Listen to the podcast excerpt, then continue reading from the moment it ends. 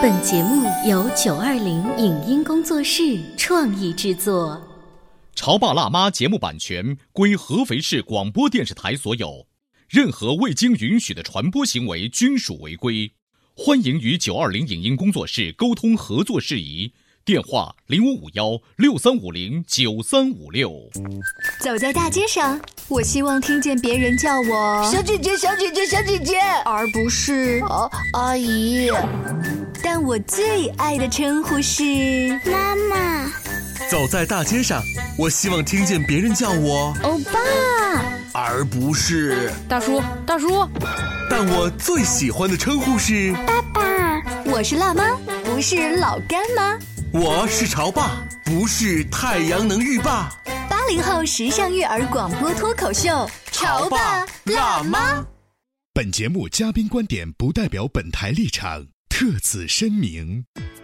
小时候，我们总觉得过年是最幸福的时刻，新衣服、新鞋子、团圆饭，样样都让我们充满期待。但随着年纪的增长以及过年方式的多样化，年味儿似乎也越来越淡，是什么原因导致我们无法再拥有儿时的感觉？到底是年变了，还是过年的人变了？为什么说过年回家实际上是心理上的归属感和仪式感？欢迎收听八零后时尚育儿广播脱口秀《潮爸辣妈》，本期话题：过年回家不只是团圆。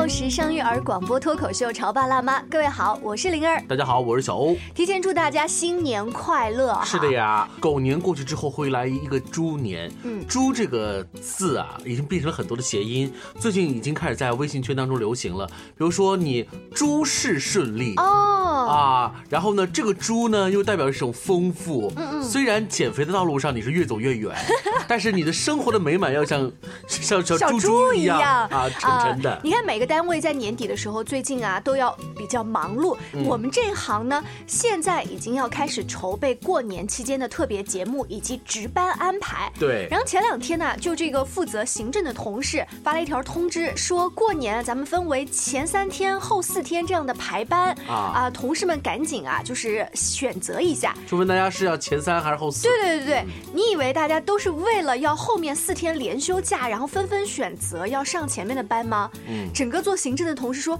哇，我们的同事都好爱岗敬业呀，都愿意上前三天的班呢。嗯，结果同事们私底下就聊说：“我不愿意大年三十儿、大年初一的时候啊，到处去拜年吃那个年夜饭。所以以工作为借口，对，然后就是远离家庭这种日常活动，对不对？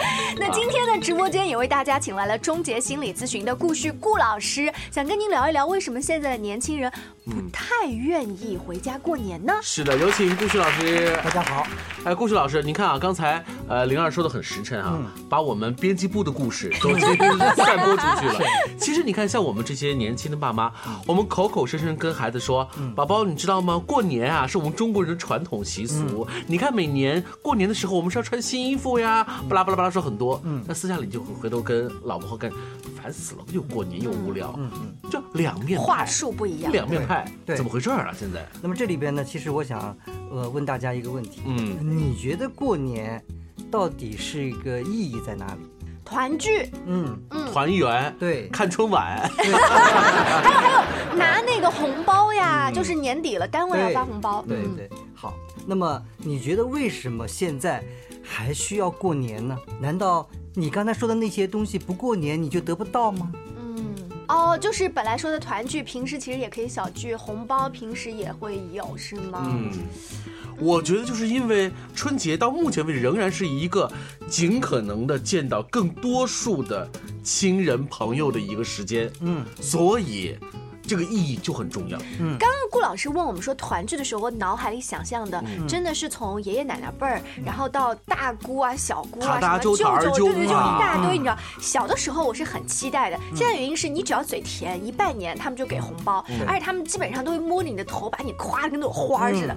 但是现在呢，真的跟我大舅大概也就 一两年不见，见面也没话说，所以就显得更尴尬。但是有一点，就算不见面，你是不是就要不到红包呢？也真的要不到了。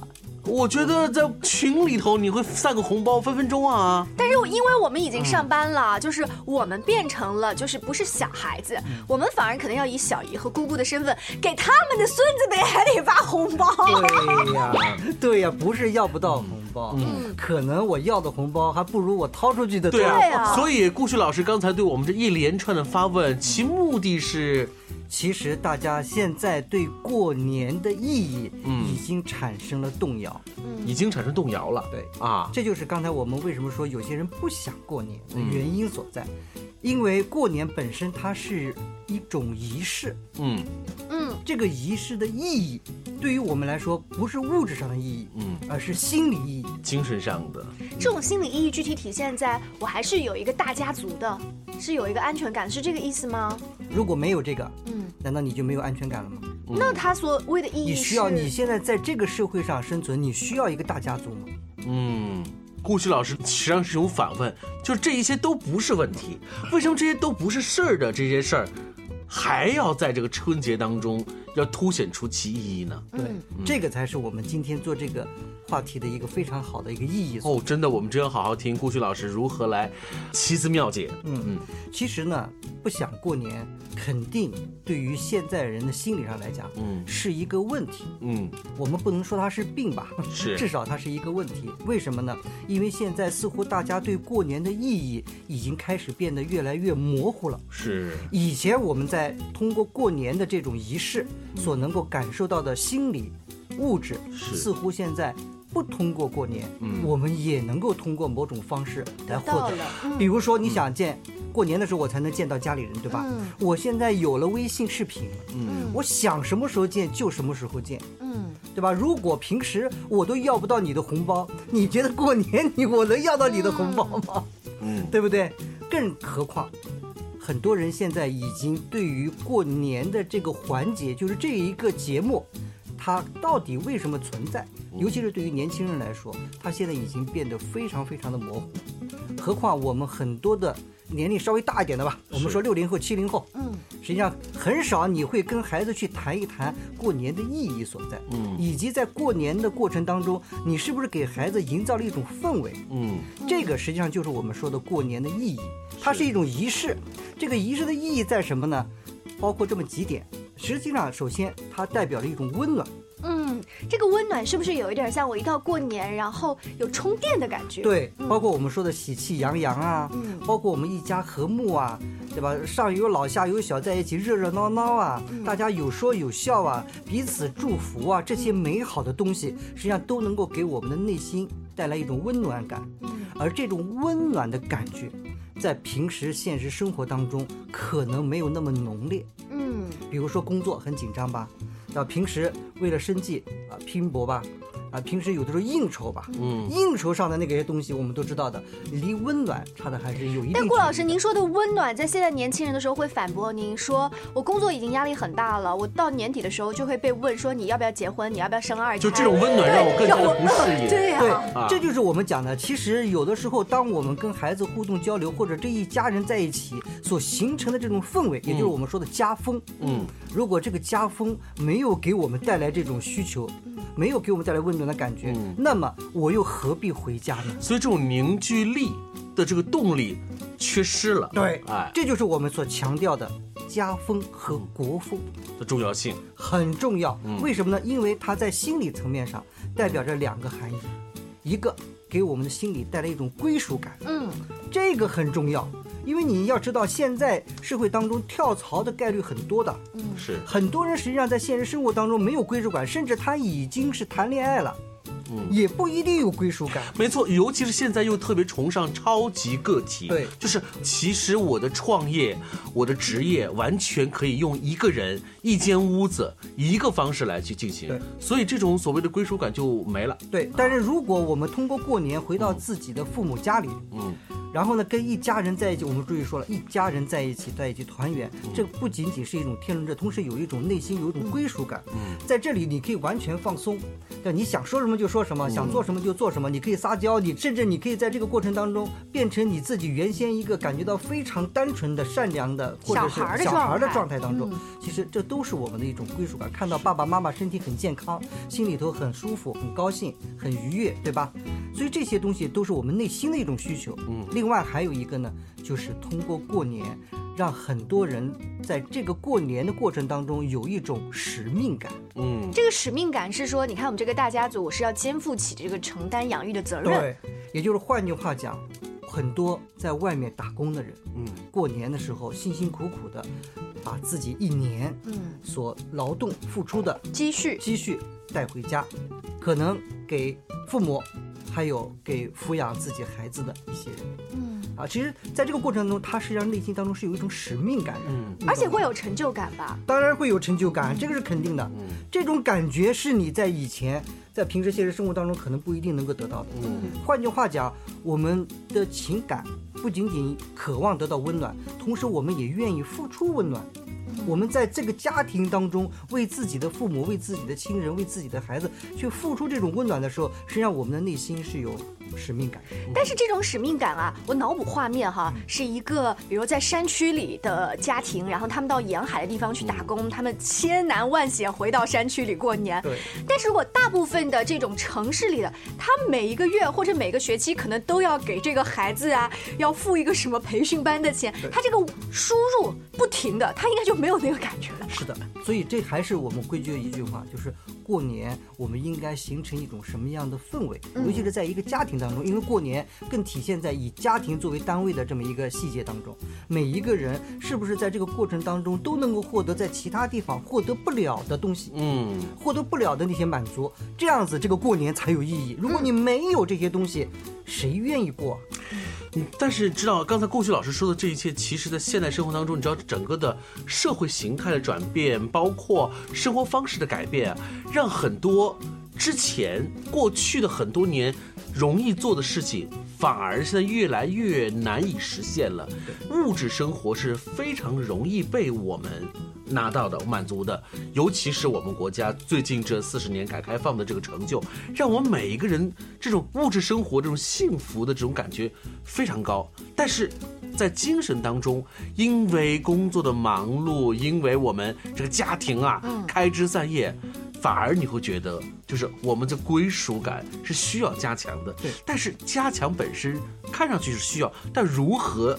进行对，它是有一个有一个干货的。比如说，听完顾老师刚才提到的两条，一个是使命感，还有一个是温暖的这种归属感。嗯那具体我们要做一些什么呢？我们是要改变老年人的这种想法呢，还是说从我们做起呢？广告之后，请顾老师跟我们接着聊。嗯，你在收听的是《潮爸辣妈》，小欧零二，叫你变成更好的爸爸妈妈。《潮爸辣妈》播出时间：FM 九八点八，合肥故事广播，周一至周五每天十四点首播，二十一点重播。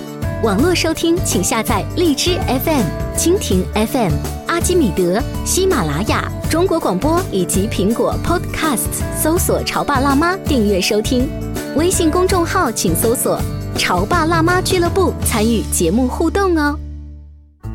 他觉得我有什么累的呢？不就是在家带个孩子吗？我想想，真不如出去上班。哎，下班也不太想回家呀，回家没什么话说嘛。我生气是因为他对我关心太少了，可是我也不知道怎么明说呀。哎陪你一起吐槽养育熊孩子的苦，陪你一起追忆曾经自己的小世界。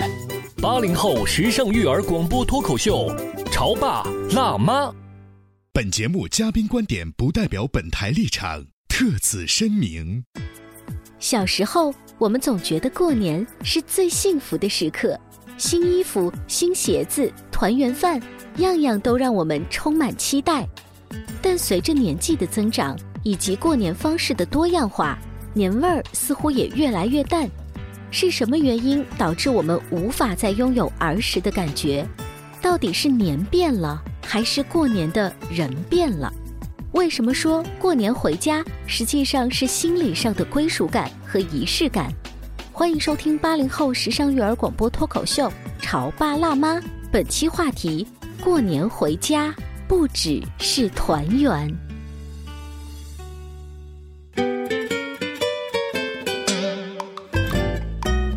息一下，欢迎您继续锁定《潮爸辣妈》。小欧跟灵儿今天呢，为大家请来了终结心理咨询的顾旭顾老师。因为身边大多数的同龄人都会感叹说，又要过年了，又要带着孩子的成绩单回去，然后还有呢，这个红包拿的也不是如其他亲戚朋友想象的那么多，大家互相吐槽挖苦两句，总觉得这个年不是这么好过。是我身边甚至有一些大学生的年轻朋友，他告诉我说，我好不容易回家就想睡懒觉，难道我在自己家里还不能睡懒觉吗？嗯结果爸爸妈妈就说，你一回来就给我睡懒觉，你就不知道干点活吗？就不知道跟我出去拜拜年吗？嗯嗯然后这些就造成了我们越来越不喜欢过年。哎，你你刚才所吐槽的这些，其实是在二十年前，因为一首歌的诞生，让全社会陷入了一个大的讨论，就常回家看看。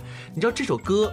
二十年前，在这个央视春晚当中，这个演绎出来之后，所有人瞬间似乎是被激活了，被那种曾经那种温情激活了。就是你看，老人不图儿女有多大贡献，等等等等，就是说，你应该要回去看望，就应该要听些妈妈的碎碎念，你就应该要去做一些你曾经三百六十四天都做不了的事情，那顾老师要做。就算如小欧刚刚说的，我常回家看看，嗯能达到您在节目上半段说的这一种呃归属感、使命感吗？所以刚才小欧呢，呃，我觉得常回家看看嗯说的非常好。嗯然后呢，他说你应该回家看看，糟糕了。嗯为什么呢？因为在心理学角度来讲，嗯当一个人说你应该的时候，嗯或者说我应该的时候嗯，他刚好他的内心是相反的。哦啊，比如说你作业没做好，对吧？老师第二天老师批评你，说你怎么没做好作业啊？然后呢，就学生开始检讨了，说我应该把作业做好。嗯这个应该词就暴露了，往往应该他内心就是相反的逆向，顾旭老师非常的敏感，锐的发现，你就是那啊个办公室里吐槽不想过你，就是那个“应该”两个字就暴露了我们现代人内心的这个底牌哈，对吧？？比如说老公不回家，对吧？晚上出去应酬，很晚才回家，老婆说他，然后老公就说：“媳妇啊，我应该回来，我应该怎么样？” 哎呀，以后这两个词儿啊，被敏锐的被我们的听众因为这是上半句，还有个逗号，还有下面指示什么？对 对对，你只要说应该，你记得，当一个人跟你说我应该怎么样，或者你应该怎么，反的，他心里不是这么的，刚好相反。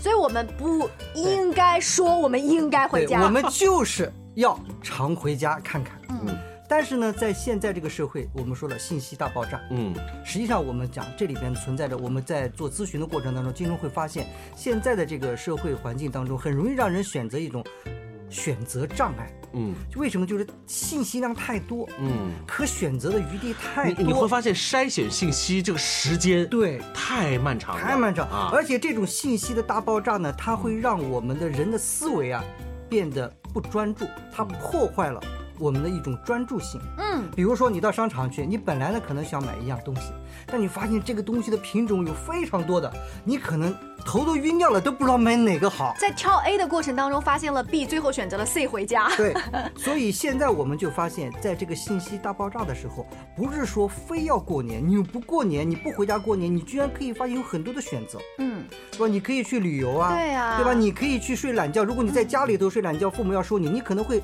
那就不回家了，你找一个地方去睡懒觉好了，嗯对不对？现在民宿也很多，是啊，对吧？有很多那个旅游是这个景点旁边就有很多的那很好的民宿，他打着这个旗号，就不是让你去看那个大川名山，就是让你来舒舒服服的睡觉。而且现在很多的年轻人很奇怪的，过年他真的是不回家，他跑到一个风景秀丽的民宿去，然后这个民宿居然能够给他带来一种家的感觉。你知道那种民宿给你带来家的感觉是什么呢？其实无外乎春联儿，还有灯笼，还有老板娘那非常热情的笑容，对还有那种他给你一种家的温暖。哎，暴露了，给你一种家的温暖。那么为什么我要离开家呢？因为它啊不会干涉你其他的边界感的东对西。嗯所以呢，我们在这里其实要重点强调一点，其实过年对我们每个人真的非常有意义，它真的是我们这么多年来所形成的一种仪式。这种仪式实际上它代表着我们内心的一种安宁。也就是换句话说，当一个人他内心的这种仪式感被破坏的时候，他内心会出现一种不稳定，嗯，他实际上是一种失控的。实际上，在他的生活的这种轨道当中，他处在一种失控的状态当中。换句话，有点类似于什么呢？就比如说，你不能够控制你的手，嗯，你觉得这个对就很你来讲焦躁了你会怎么样？嗯首先是焦躁，嗯对吧？当这种焦躁严重到一定程度的时候，甚至有可能会形成一个人的精神上出现分裂的现象。哦，还有这么严重对，的，很其实很严重的。在现实生活当中，如果我们的生活状态也好，嗯或者是我们说的某些在我们内心当中很重要的仪式也好，嗯如果不能够稳定的出现，嗯那么我们的内心就一定会产生一种失控的焦虑感。嗯而这种失控的焦虑感，它会潜移默化的在你的内心嗯给你形成巨大的心理伤害。